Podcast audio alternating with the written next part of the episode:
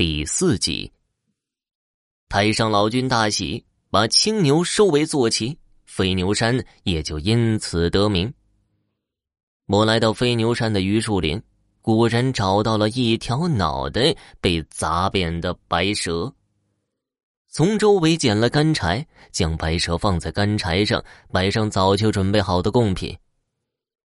修行不易，命中该有此劫，莫要嫁祸于人。大仙能够产生灵智，不知道要多少年。如果因为无妄之灾绝了生命，一定会大怒。我听师傅说过，一座叫滨城的城市，在挖地铁的时候。发现一条几丈高的黑胶，正好挡在施工路上。工人们用炸药炸死了这条黑胶，半个城市的地都塌陷了，不知道有多少人死掉。师傅说，那条黑蛟差点就化龙，在地底沉睡千年，这样的黑蛟报复心极强。当时请了好多和尚道士为黑蛟祈福超度，才平息滨城的灾祸。老三媳妇惹上的这条白蛇也是如此，需要祭拜祈福，让下一世有个好出身，放过今生的恩怨。我点上几根榆木香，香烟环绕。白蛇，回来！白蛇，榆木香的烟雾缭绕，聚而不散，这说明我的祭拜起作用了，香火气被白蛇吃掉了。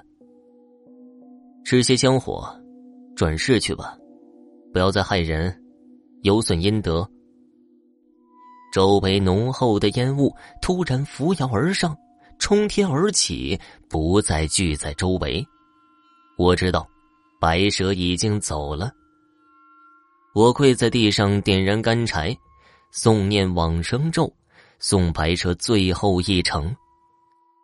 超入孤魂，无上大道。周围静悄悄的，我诵念往生咒的声音在山林中回响不绝，连虫鸣声都小了些。小师傅，也超度我吧。冥冥之中，我听见一个凄惨的女人在说话。谁？我一说话，那个女人的声音就消失了。现在正是中午。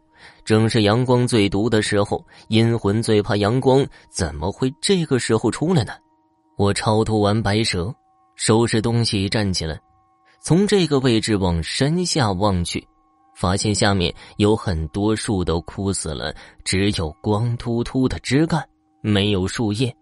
光秃秃的树林再往下是一座湖泊，我记得附近没有河道，怎么会有一座湖呢？我定睛细看，发现湖里的水是从山上流下去的，无数条小的水流顺着山体流进湖泊，无数条小水流就好像人身上的无数的血管。光秃树，两寸水，千丈湖，这是死人坑啊！一阵阴风从下往上吹，无数秃树枝在风中摇晃，好像数不清的厉鬼从地底爬出来，挥舞只剩下白骨的手。小师傅，帮帮我们吧！小师傅，耳边的呓语更清晰，令人毛骨悚然。我不敢再待下去，连忙收拾东西往回走。当我要走的时候，我才发现双脚根本不听使唤，像是长在地面一样。小师傅，你要去哪儿？小师傅，看看我吧。在抑郁当中，我的眼皮越来越重，扑通的一声倒在了地上。我再次醒来的时候，满屋都是烟味儿。师傅拿着烟枪，满脸愁容。醒了。我的记忆断片了，什么都想不起来。师傅，你怎么回来了？不是要在城里待两天吗？我的师傅叫柳三元，属于柳氏橡树一脉。当年因为给人看墓出了事儿，被那家人打断腿，变成了瘸子。村里的人大多叫他柳瘸子。柳瘸子在床边磕了磕烟灰，哀叹一声：“啊，你知不知道自己睡了两天了？两天？我直接从床上惊坐起来。我，我记得刚刚还在榆树林超度呢，怎么转眼就两天了？刘瘸子脸上有些自责。唉，也怪为师我没有事先告诉你，飞牛山的榆木林是个死人坑，那里有一座天落墓。殉葬的人超过了万人，阴气冲天呢。我寻思呢，怪不得会有白蛇，阴气对于蛇来说是大补的东西，所以那条白蛇才有了灵智。刘瘸子说起事情的来龙去脉。我呢，回到家发现你不在，去问村里的人，才知道你去了飞牛山。要不是我找到你，你的魂早就被勾走了。千万记住了，别去飞牛山。我一阵后怕，没想到一觉睡两天了。我也不知道怎么回事儿，听见有人说话，就回应了一声，然后就不省人事了。刘瘸子的手搭在我的肩膀上，下次记住了。如果突然听到人说话，千万别答应。这叫鬼点名，会削弱阳气。人一旦没有阳气护体，就会沾上脏东西。我是知道鬼点名的，这种事情一般只在亲友身上发生。亲友离世的时候，有后代子孙不在身边，在别的城市。在外地的子孙走在路上，会突然听见有人喊名字，这个时候千万不能回答，一旦答应了，免不了生场大病。我问师傅：“可是，我和他们没有任何关系啊，他们干嘛惹我呀？”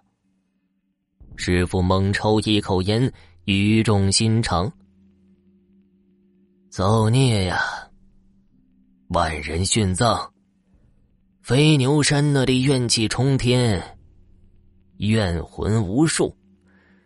晚上的时候鬼哭狼嚎，不知道害死了多少人。因为殉葬，无数人丧生，成了孤魂野鬼。我一阵后怕，幸好师傅及时找到我，不然我也有可能化为孤魂野鬼中的一员了。什么人的墓啊，要殉葬万人？就没耗子下去摸过。耗子是我们这行的黑话，也就是盗墓贼。刘瘸子露出诡异的笑容，笑脸在烟叶燃烧的烟雾中若隐若现。哼，那么大的墓，不知道有多少人觊觎，怎么会没有人摸过呢？我住这儿几十年了，少说见过六波盗墓贼。我被这件事勾起了好奇心。然后呢？他们拿出宝贝没？刘瘸子抬起枯瘦的手，顺着他的脖子一抹。进去的人全死了，没有一个人活着出来。我吓得拉上被子。只留双目在外面，不敢再打听飞牛山的事情。飞牛山一行差点要了我的命。我那几天经常做噩梦，梦见走夜路，忽然什么也看不到，一大群白衣冤魂扑在我的身上，啃掉我身上的肉。刘瘸子说：“我这是中邪了，需要回家拜拜祖宗，沾沾祖宗的福音，就能驱走邪气。”我是七月十五的天煞孤星命，打懂事起从来没回过家，一听要回家，有点不知所措。